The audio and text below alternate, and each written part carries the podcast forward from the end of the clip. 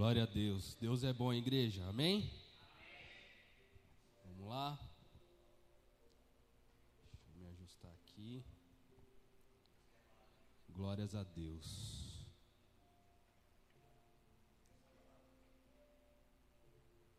Abra sua Bíblia junto comigo no livro de João, capítulo 17. Evangelho de João, capítulo 17. Quem não trouxe Bíblia, não tem Bíblia no celular, sem o telão vai ficar perdido agora, hein? Ó Deus denunciando quem não traz Bíblia mais para a igreja, né? A gente se acostuma com a vida digital.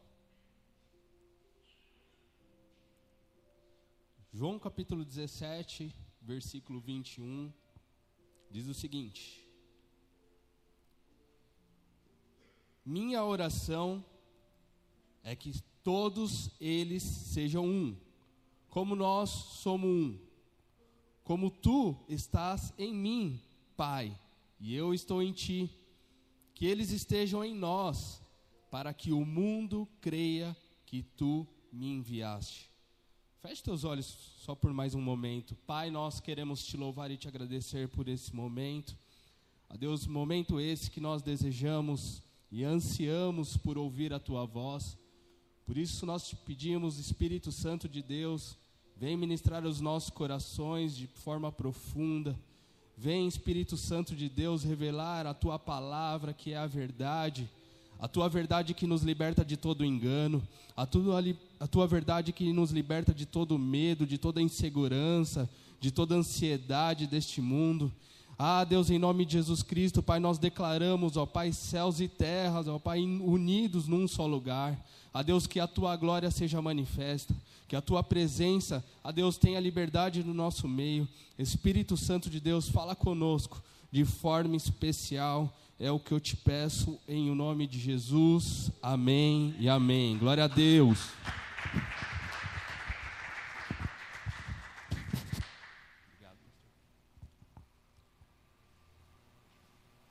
Só de subir aqui já dá o calor. Já tem um temor grande, né, de ministrar a palavra de Deus. E com o seu pastor sentado, a responsabilidade dobra, né? Vai que eu falo alguma besteira aqui.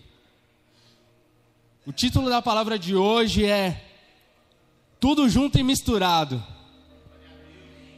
Você já ouviu aquela frase, unidos venceremos? Quem já ouviu essa frase aí? Unidos venceremos, né? É um ditado popular. Unidos venceremos. Tem até pessoa que faz aquele arroz ali, deixa aqui juntinho e chama de unidos venceremos. Nesses últimos dias que estamos vendo e participando de vários acontecimentos, eu não estou falando do cenário externo, tá bom? Da política, não estou falando de nada disso, estou falando dos acontecimentos da igreja. Eu tenho participado de comunhões de ministério, e o quanto isso tem abençoado as nossas vidas.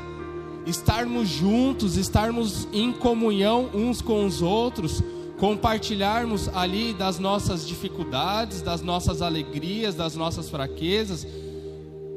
Tudo isso tem fortalecido uns aos outros. Nós temos visto ali os ministérios tomando forma ali de de uma, de uma forma mais saudável quando as pessoas elas se misturam. O simples fato de estarmos juntos e misturados faz toda a diferença. Os cristãos, não existe cristão sozinho. Não existe um cristão isolado. Ah, eu sou cristão, mas eu não tenho comunhão com os meus irmãos. Isso não existe. Isso não é cristianismo. Então nós precisamos nos unir cada vez mais, porque os tempos eles são difíceis. Os tempos ali que nós estamos vivendo não são tempos fáceis para sustentar a nossa fé. Muitas coisas vêm para nos derrubar, para nos destruir, mas nós precisamos nos unir cada vez mais, porque fazemos parte de um mesmo reino. Nós servimos a um mesmo rei.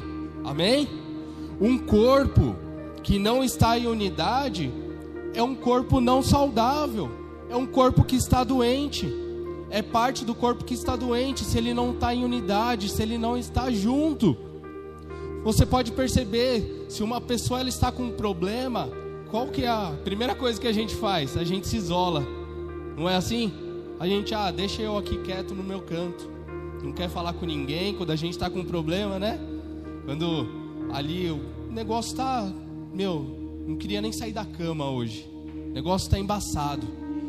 Não quer falar com ninguém, não quer trocar ideia. Quando na verdade o que mais você precisa ali é sair, é tomar um café com alguém, é abrir o seu coração para uma pessoa que pode ali orar por você, pode ministrar a sua vida, pode ouvir os seus problemas e não te julgar por aquilo que você está passando. Amém? Quem está comigo aí, dá um glória a Deus. A unidade, ela tem o um poder maior do que somar. A unidade, ela tem o um poder de multiplicar. Ela tem o um poder de nos fazer crescer na nossa vida ali por completo. Nenhum ser humano foi feito para viver sozinho. Nenhum ser humano, senão Deus tinha feito Adão lá no jardim do Éden e falou: "Fica aí, Adão. Fica aí sozinho". Mas primeira coisa que, o, que Deus viu, falou: "Meu, precisa de uma mulher. Precisa de uma mulher para estar tá do lado dele". Olha lá o João, ó. Ó como ele está diferente. Até engordou um pouquinho agora pouquinho, sendo modesto. Depois da varoa. Amém? Um homem, quando ele está em comunhão com outra pessoa, ele fica diferente. Olha o sorriso no rosto ali da Vitória. Ali, ó. Ó, Vitória casada aqui, ó. Muito mais feliz. É assim. Deus criou tudo perfeito para que em tudo nós tivéssemos relacionamentos uns com os outros nós pudéssemos nos misturar uns com os outros. E a pandemia ela roubou muito isso da gente, de estar em comunhão. E hoje a gente pode estar em comunhão, hoje a gente pode fazer todas as coisas, mas nem sempre a gente aproveita tudo isso. Às vezes a gente desperdiça todo esse tempo. Por mais que muitas vezes queremos viver sozinho no nosso cantinho, nós precisamos ali se envolver nós queremos muitas vezes evitar problemas, porque onde tem gente tem problema. E aí você deixa de se relacionar porque você fala, ah, eu me feri com pessoas. Mas só com pessoas você vai poder ser curado também. A mesma ferida que pode te causar nos relacionamentos é a mesma ferida que te cura. Problemas você sempre vai ter, uma hora ou outra, você vai precisar de alguém. Não tem como não precisar de ninguém. Não tem como a gente falar, vou viver sozinho. Fica doente, você vai procurar um médico. Seu carro quebra, você vai procurar um mecânico. Em algum momento você vai precisar de alguém, você vai ter que pedir ajuda para alguém. Por isso a importância dos relacionamentos, principalmente nos momentos de dificuldade. Eu te pergunto, a quem você recorre nos momentos de dificuldade? No momento que o calo aperta, sabe? que você está passando ali no estreito, a quem você recorre? Ah, não, eu recorro aos manos do mundo. Ah, meus amigos da antiga, né? Ah, eu recorro àquela, aquela minha amiga que faz tudo errado lá, porque ela é, ela fala tão bem, ela tem uns conselhos tão bons. Você tem que se recorrer ao Senhor e aos seus irmãos da igreja. Você tem que se recorrer ali, aqui é o nosso refúgio. Aqui é o lugar que nós nos refugiamos de tudo aquilo que está lá fora. Nós nos protegemos aqui uns com os outros, amém?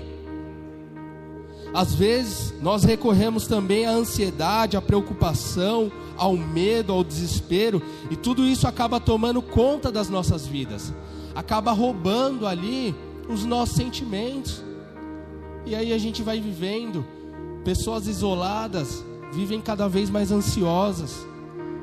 Pessoas isoladas vivem cada vez ali numa paranoia de achar que ah, o que estão pensando de mim, o que estão falando de mim, e às vezes nada disso é verdade. É tudo mentira do diabo plantada na nossa mente ali, e a gente começa a dar ouvido para essas vozes porque a gente não está mais junto, porque a gente se distanciou.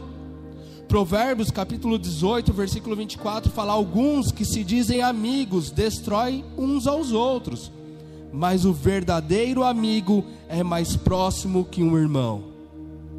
Você tem um verdadeiro amigo? Você tem alguém que você possa abrir o teu coração e falar assim, cara, não estou bem, não estou legal. Um cristão maduro, alguém que possa orar por você, falar, não, cara, não aceito isso na sua vida. Vamos orar junto até isso ser transformado. Vamos abrir um jejum junto. Você precisa de amigos, eu preciso de amigos, nós precisamos de amigos, nós precisamos de comunhão.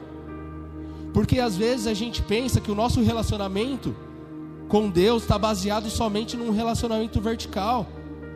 É muito legal, é importantíssimo a gente buscarmos a Deus, a gente ter uma vida de oração, uma vida, uma vida de leitura da palavra, ter comunhão com o Espírito Santo.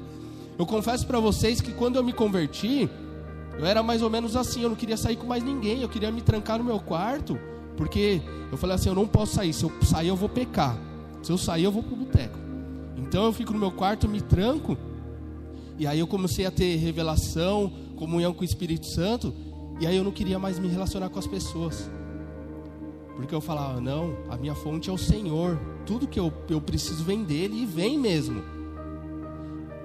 Mas a gente tem que parar e pensar, cara, a gente está no mundo e a gente precisa uns dos, uns dos outros. Nós precisamos nos relacionar. Deixa eu te falar uma coisa. Você é igreja não só quando você está aqui dentro da igreja. Você não é só a igreja quando você ora, quando você canta. Você faz parte do corpo de Cristo porque Ele te comprou. Então não é aquilo que você faz ou que você produz mas é aquilo que você é em Cristo. São os seus relacionamentos, é a sua vida ali sendo igreja no seu trabalho, sendo igreja na sua faculdade, sendo igreja na sua escola, se relacionando com os outros. Você sabia que muitas vezes a sua vida e a minha vida é a única Bíblia que alguém vai ler um dia? As pessoas estão nos lendo em todo o tempo. Elas estão olhando para as nossas vidas e falam assim: ali o cristão, ali o crente, ali o evangélico. E o que, que a gente tem feito nos nossos relacionamentos? A gente tem levado a luz do Senhor para esses relacionamentos? A nossa intimidade com Deus, ela precisa ser refletida nos nossos relacionamentos. Deus não nos criou para a gente viver somente no nosso mundinho senão ele já nos arrebatava no momento que a gente aceitasse ele como Senhor e Salvador. Ele já ia tomar a gente para ele e falar: já que é para ter relacionamento só comigo, já era, vem para cá. Mas não, ele quer que a gente se aperfeiçoe nos relacionamentos. O id, presta atenção nisso. O id e preguem o evangelho, que é a ordem de Deus, o mandamento de Deus para nós pregarmos o Evangelho tem a ver com relacionamento. O ame ao próximo tem a ver com relacionamento. O perdoem, o suportem, o nosso crescimento depende do relacionamento. Então, tudo aquilo, todo o crescimento espiritual que você deseja ter, depende de relacionamento. Você só pode falar se você é um cristão maduro, se você tem relacionamento com as pessoas e esses relacionamentos são saudáveis. Quem aqui quer amadurecer com Deus, quer crescer com Deus? Se relacione. Se relacione com as pessoas, deixa as vidas se misturarem, sabe?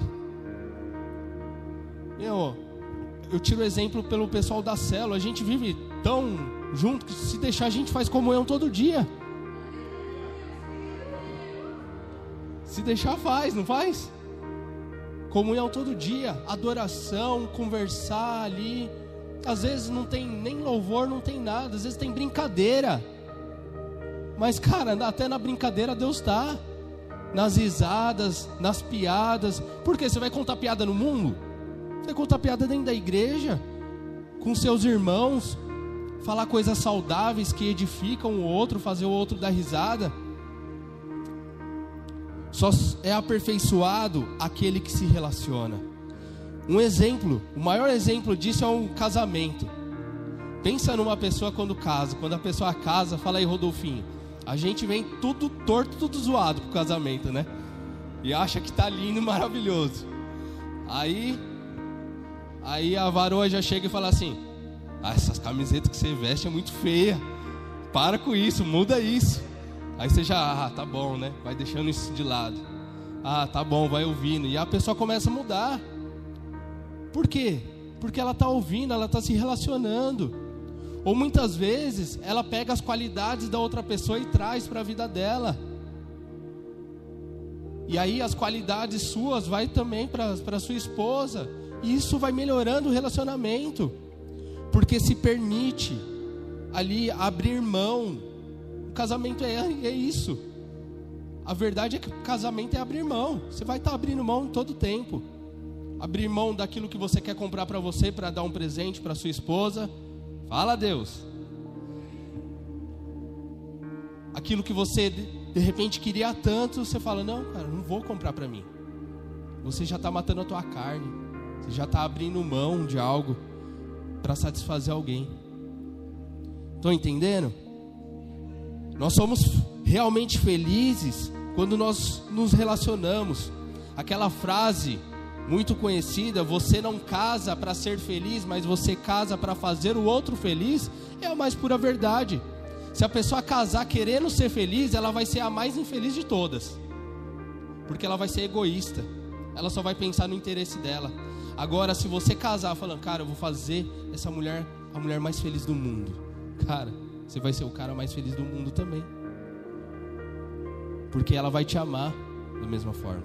Ela vai te suportar da mesma forma. Agora, se você viver para fazer feliz, tudo muda. E na igreja nós precisamos nos relacionar, porque é assim que uma igreja cresce e amadurece também. Quantas pessoas entram e saem aqui do culto e a gente nem sabe quem é, porque nós não tivemos a oportunidade de nos relacionar de se conhecer. Às vezes a pessoa está na igreja há três anos, mas nunca frequentou uma célula.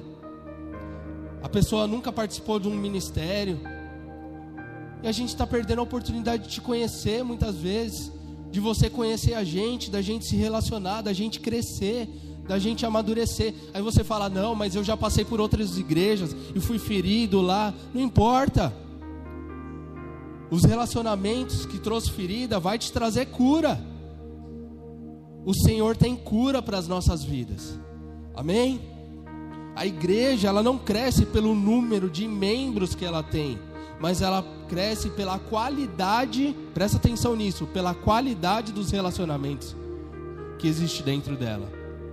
Então, a gente pode ter uma igreja aqui de mil, duas mil, três mil pessoas, isso não importa se não tiver relacionamento saudável, se não tiver vida com vida aqui, as pessoas se amando, se respeitando, isso é evangelho, igreja.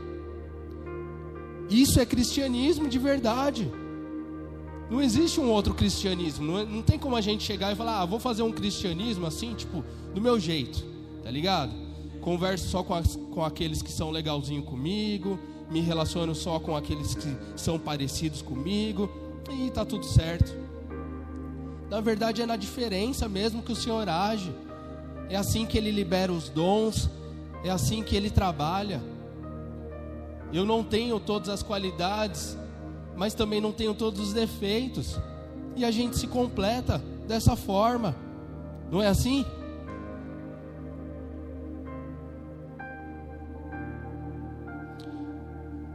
O que as pessoas sentem quando elas estão perto de você? O que as pessoas sentem? Elas gostam de estar? Elas têm prazer de estar junto com você? É importante a gente fazer essa reflexão. Porque às vezes você é o cristão que parece um porco espinho.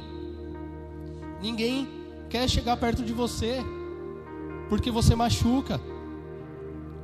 A gente tem que tomar muito cuidado, porque às vezes em vez de trazer o amor, a gente está ferindo. Amém? Os relacionamentos, eles nos machucam, trazem frustrações, sim, mas também são aqueles que curam e restauram.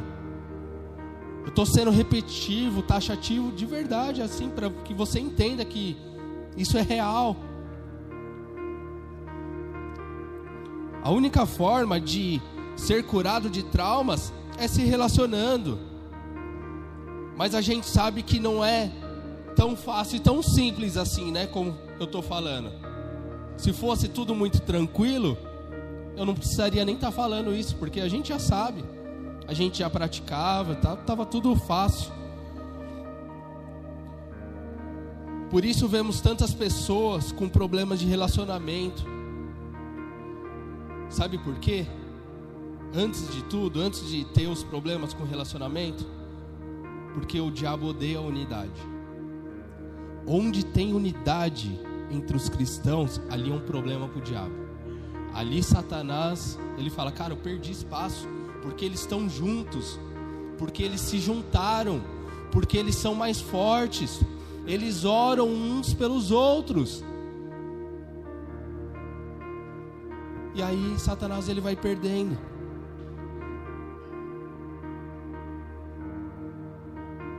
Mas nós também colaboramos muito com isso né? A gente faz a, a nossa parte, a gente colabora muitas vezes com Satanás, infelizmente. Então nós precisamos tomar alguns cuidados, amém? Eu separei cinco cuidados que a gente pode ali ter, que eles separam a gente da unidade. O primeiro deles é a fofoca. Já começou pegando. Porque, cara, Muitas vezes, no meio da igreja, infelizmente, a gente vê fofoca. Cara, isso é triste. Isso machuca o corpo. Está ferindo o corpo. Você está falando do, seu, do próprio corpo de Cristo. Falar das vidas das pessoas. A pessoa que sabe da vida de todo mundo. Mas a vida dela muitas vezes está o caos. Ela quer cuidar da vida de todo mundo, mas a vida dela está um caos.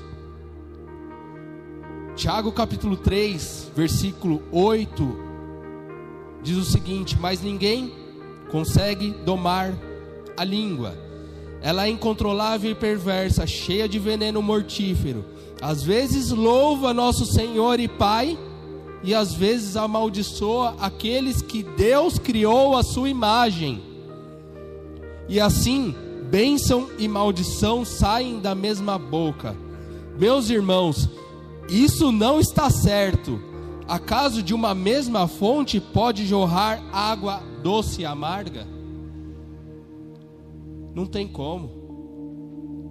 E muitas vezes essa boca amarga é a nossa boca, que está bendizendo ao Senhor, que está louvando ao Senhor, que está adorando ao Senhor, mas virou as costas, está falando mal, está fofocando Cara, isso destrói, destrói a unidade da igreja. A fofoca destrói relacionamentos, cria inimizade, impede a unidade. O segundo ponto é a divisão. Dividir é não andar no mesmo propósito. Se nós fomos chamados para multiplicar, por que muitas vezes nós queremos dividir? Porque muitas vezes tem o grupinho A e o grupinho B na igreja. Eu não estou falando igreja Bola de Neve e Pouso Alegre, não. Estou falando da igreja brasileira. Aonde tiver uma igreja, existem essas características. E isso precisa mudar. A gente não pode se conformar como se isso fosse normal. O que mais traz divisão no corpo, sabe o que, que é? Uma coisa muito simples e sutil, chamada comparação a comparação ela é terrível. Ou ela te coloca muito pior, ou ela te coloca muito melhor. E aí acabou. Os dois estão errados. Porque se eu acho, me acho muito melhor do que alguém, o orgulho, a soberba já encheu o meu coração. E está errado. E se eu me acho pior do que todo mundo, tem alguma coisa errada também com o meu coração, ele precisa ser curado.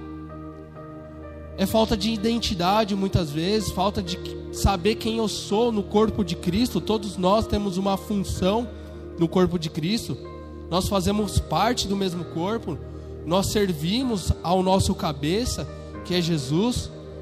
Nós precisamos estar alinhados, unidos. 1 Coríntios, capítulo 12, versículo 20 diz o seguinte: Assim há muitas partes, mas um só corpo. O olho não pode dizer à mão: Não preciso de você. E a cabeça não pode dizer aos pés: Não preciso de vocês. Ao contrário, algumas partes do corpo que parecem mais fracas são as mais necessárias. E as partes que consideramos menos honrosas são as que tratamos com mais atenção. Assim, protegemos e cuidamos as partes que não devem ser vistas, enquanto as mais honrosas não precisam dessa atenção especial. Deus estruturou o corpo de maneira a conceder mais honra e cuidado às partes que recebem menos atenção. Isso faz com que haja harmonia entre os membros, de modo que todos cuidem uns dos outros. Aqui o apóstolo Paulo ele está fazendo uma analogia do nosso corpo humano com o corpo de Cristo. Ele está falando assim, ó, as partes que elas parecem não ser tão importantes, elas têm um grau de importância muito grande. Por exemplo, você fala, ah, meu dedo mindinho ele não, não é tão importante. Machuca ele. Bate o dedo mindinho aqui do pé na quina para ver se ele não é importante. Seu corpo inteiro responde.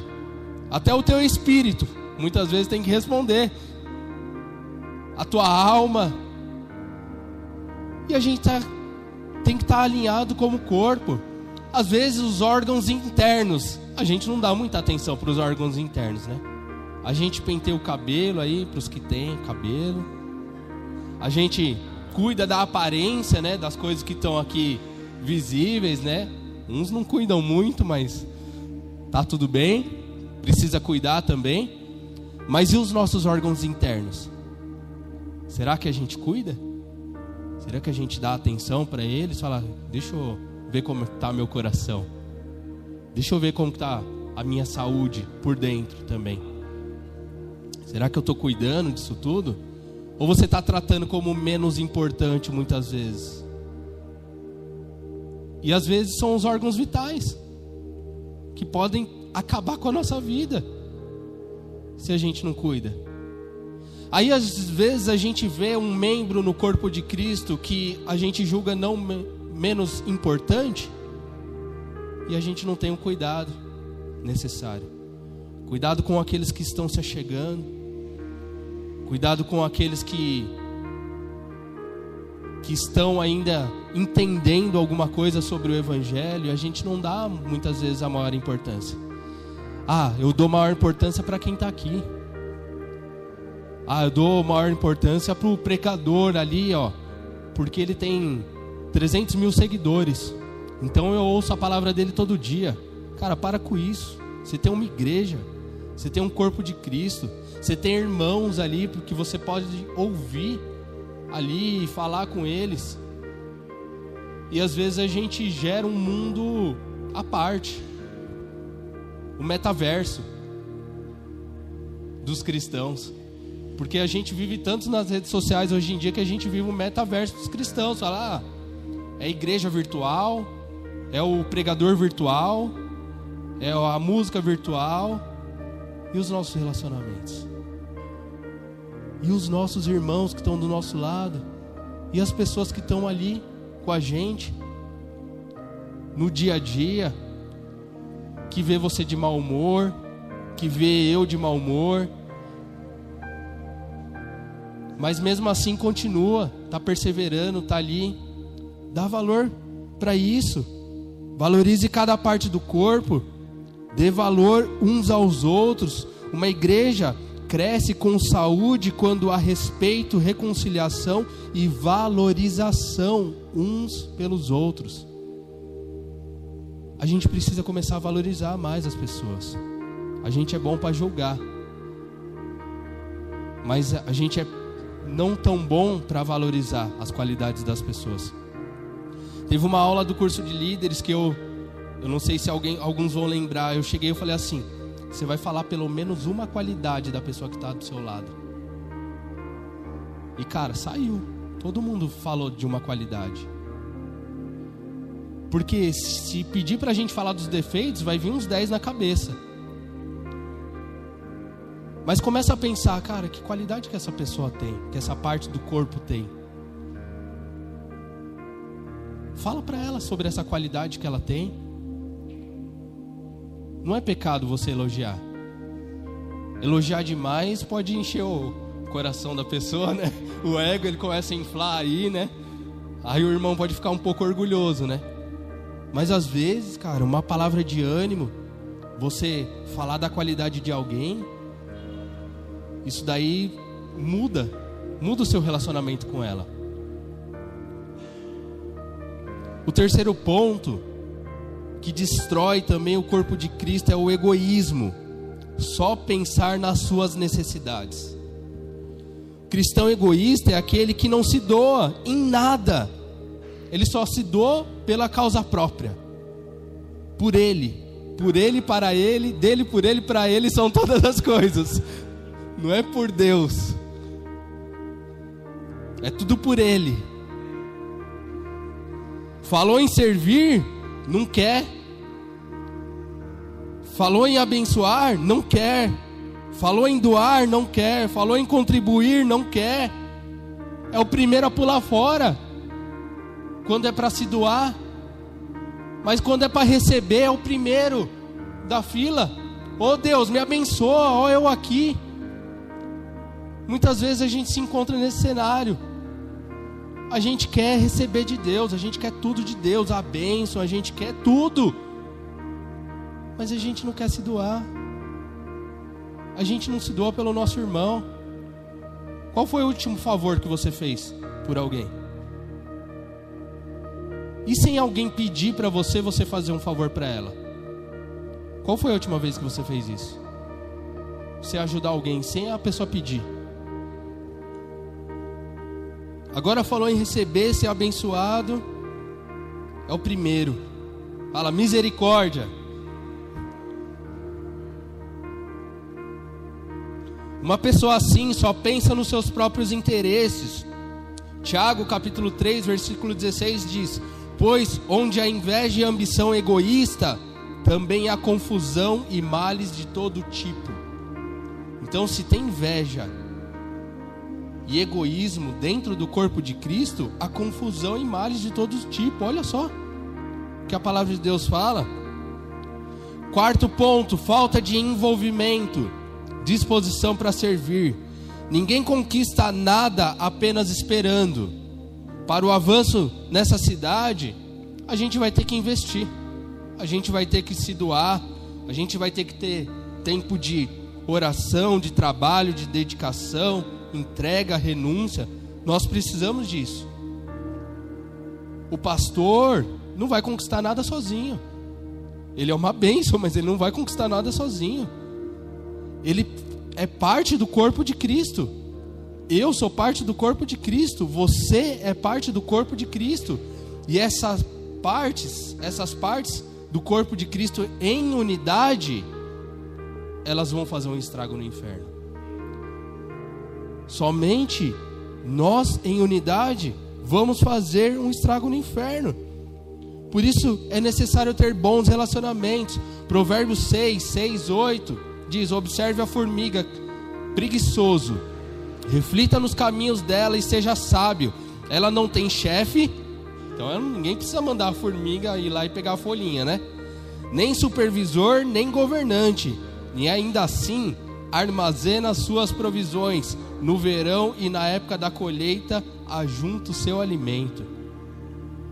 E elas estão sempre se, ajun... se ajudando, né? Você vê um monte de formiga ali carregando um monte de folha. Elas estão lá trabalhando em unidade, cara. Vão aprender com a formiga a ter unidade, a trabalhar junto, a crescer junto, a favor do reino e para a glória de Deus. Amém? O quinto e último ponto diz: Seja grato e honre a Deus e as pessoas. Salmo 50, 23 fala: Gratidão, porém, é um sacrifício que de fato me honra. Se permanecerem em meus caminhos, eu lhes revelarei a salvação de Deus. Jeremias 30, 19: Haverá alegria e cânticos de gratidão, e eu farei o meu povo se multiplicar. Presta atenção nisso. Farei o meu povo se multiplicar e não diminuir, e os honrarei e não os humilharei. Romanos 12, 10: Amem-se com amor fraternal, tenham prazer em honrar uns aos outros. Você tem prazer em honrar o seu irmão que está do seu lado? Você tem prazer em honrar uns aos outros? É o nível de honra cristianismo. Nós precisamos honrar uns aos outros. Se a gente não aprender isso daí, ó, vai ficar mais difícil. Porque existem palavras muito mais difíceis na Bíblia. A honra ela precisa acontecer independente de quem seja. A honra ela abre espaço para o agir de Deus na igreja e nas nossas vidas. Quando você honra alguém, sabe quem é abençoado? Você. Se eu honro alguém, quem é abençoado sou eu, não é a pessoa que está sendo honrada. O abençoado sou eu. Por isso nós temos que honrar uns aos outros. O maior exemplo de unidade que nós temos são dos apóstolos. Os caras viviam em unidade. Se a gente lê o livro de Atos dos Apóstolos, a gente vê a unidade do corpo de Cristo, a unidade da igreja. Quem destruía aqueles caras? Ninguém. A perseguição podia estar acontecendo o que quisesse nada parava a unidade deles. Eles viviam uma vida comum, mas a unidade trouxe um poder extraordinário para avançar e fazer o reino se expandir e chegar até nós. Foi a unidade que fez isso. Às vezes a gente se une para tanta coisa desnecessária, mas a gente se une tão pouco como o corpo de Cristo. Para finalizar, Atos 2:44 diz: Os que criam mantinham-se unidos e tinham tudo em comum. O que, que eles tinham? Tudo em comum. Eles eram diferentes, mas eles tinham tudo em comum. Continuando, vendendo suas propriedades e bens, distribuíam cada um conforme a sua necessidade. Loucura. O nível que esses caras viviam era loucura, mas a gente precisa acordar, porque nos últimos dias é isso que vai acontecer. A igreja se unir a tão, tal ponto que só assim vai ter um avivamento poderoso na terra, por causa da unidade da igreja. Todos os dias continuavam a reunir-se no pátio do templo, partiam pão em casa e juntos participavam das refeições, com alegria e sinceridade de coração, louvando a Deus e tendo a simpatia de todo o povo. E o Senhor lhes acrescentava diariamente os que iam sendo salvos. O que trazia salvação era a unidade. As pessoas viam a unidade do corpo de Cristo falar, cara, a gente quer ser parecido com eles. A gente quer ter esse mesmo amor, essa mesma simpatia que eles tinham. Cara, os, os apóstolos eles eram simpáticos. A gente olha para Pedro, ah, imagina Pedro simpático, né? Mas eles tinham simpatia, a Bíblia fala. Se você vai ver, assim, Pedro era um nos evangelhos ali. Mas se você vê a carta de Pedro, cara, foi um cara arrebentado por Deus ali, moído. E esse é o segredo da unidade: crer e se manter unidos. E por isso, ter tudo em comum. Apesar de todas as diferenças que eles tinham, ajudar uns aos outros em suas necessidades se reunir todos os dias. É o que a gente faz. A gente se reúne quase todos os dias. Ah, não, tá pesado. Um dia é celo, outro dia é culto, outro dia é não sei o que. Glória a Deus. Glória a Deus porque a gente tem tudo isso. Imagina se a gente, se a gente tivesse um culto só por semana, no domingo. E infelizmente, é o cristianismo de muitos dentro da igreja. O culto de domingo e de vez em quando ainda, né? Às vezes só o de ceia.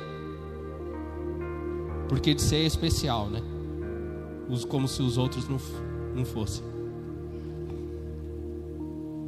Eles se reuniam todos os dias. Ali era um ambiente de alegria e adoração, onde havia cura através dos relacionamentos.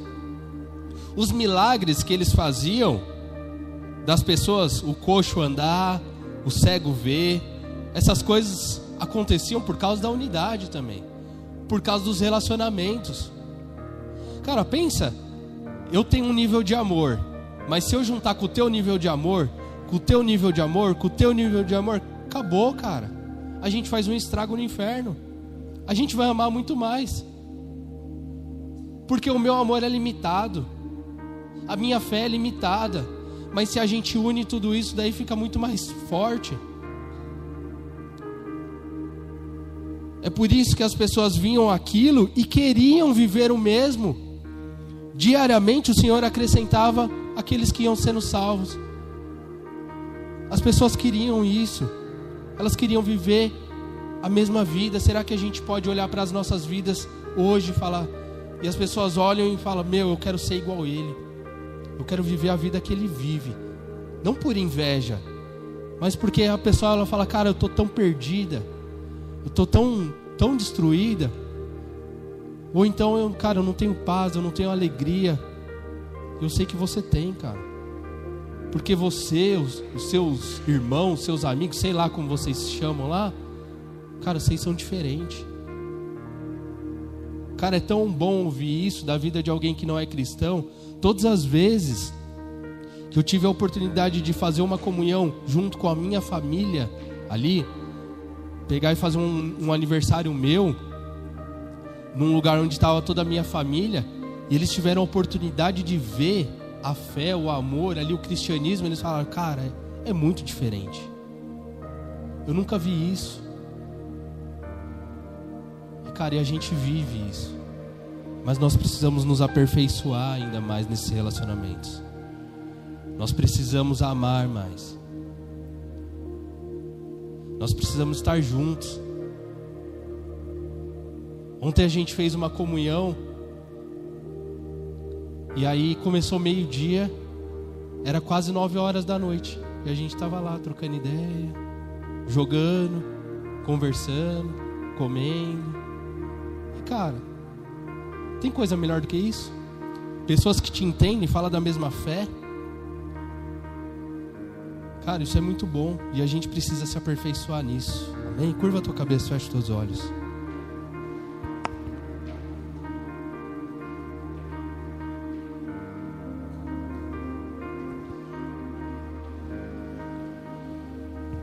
Meu sonho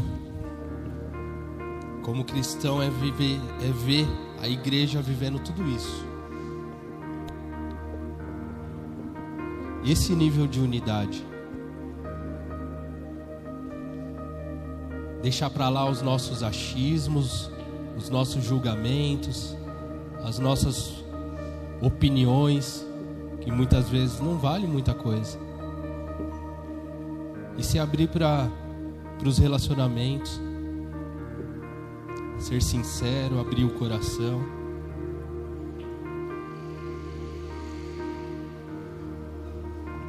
Ter tudo em comum por causa da unidade. As pessoas, no meio dessa unidade, elas não sabiam mais quem era Pedro, quem era Paulo. Sabe por quê? Porque todos eram a imagem e semelhança de Deus todos refletiam uma única imagem, a imagem de Jesus Cristo.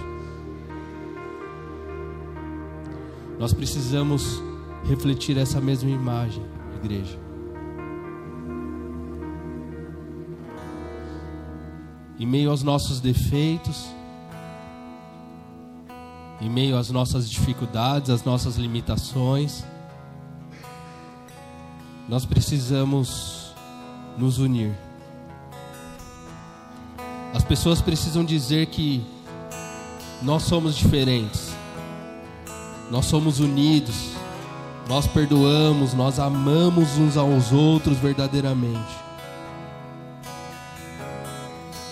Nada pode destruir uma igreja unida, que caminha no mesmo propósito, na mesma visão.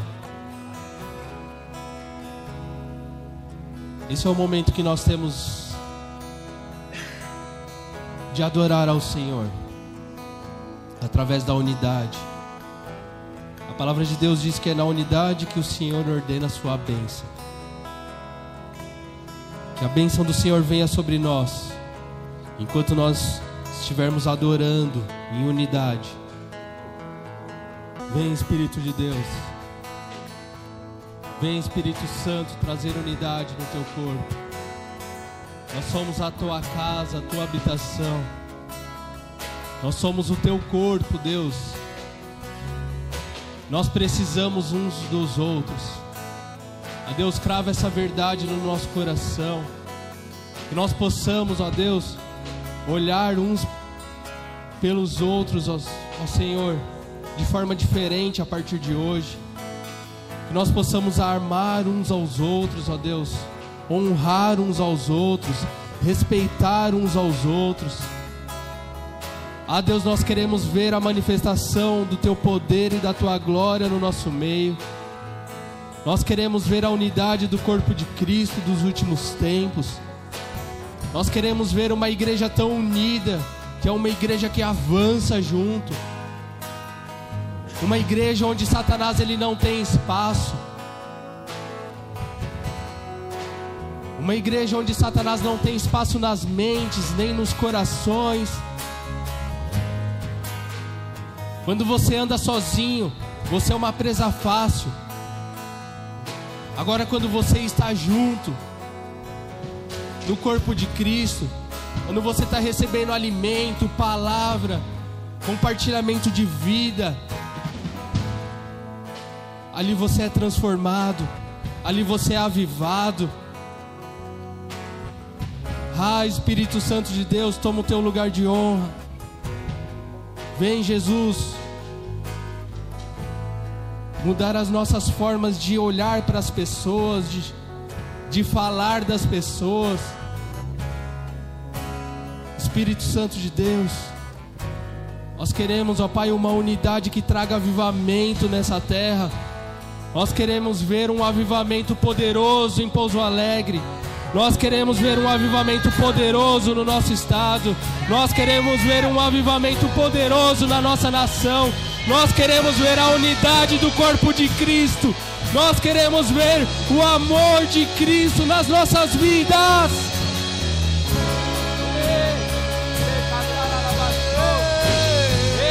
Aleluia. Levanta tuas mãos bem alto. Fala, Jesus. A partir de hoje. A partir de hoje. Eu quero andar. Eu quero andar em unidade. Em unidade. Com o corpo de Cristo. Com o corpo de Cristo. Eu quero amar. Eu quero amar. E honrar. E honrar o meu próximo. O meu próximo. Em nome de Jesus. Glória a Deus, porque se Deus é por nós, quem será contra nós? Agindo Deus, quem impedirá? Tudo posso naquele que me fortalece. Oremos todos, Pai nosso que estás nos céus, santificado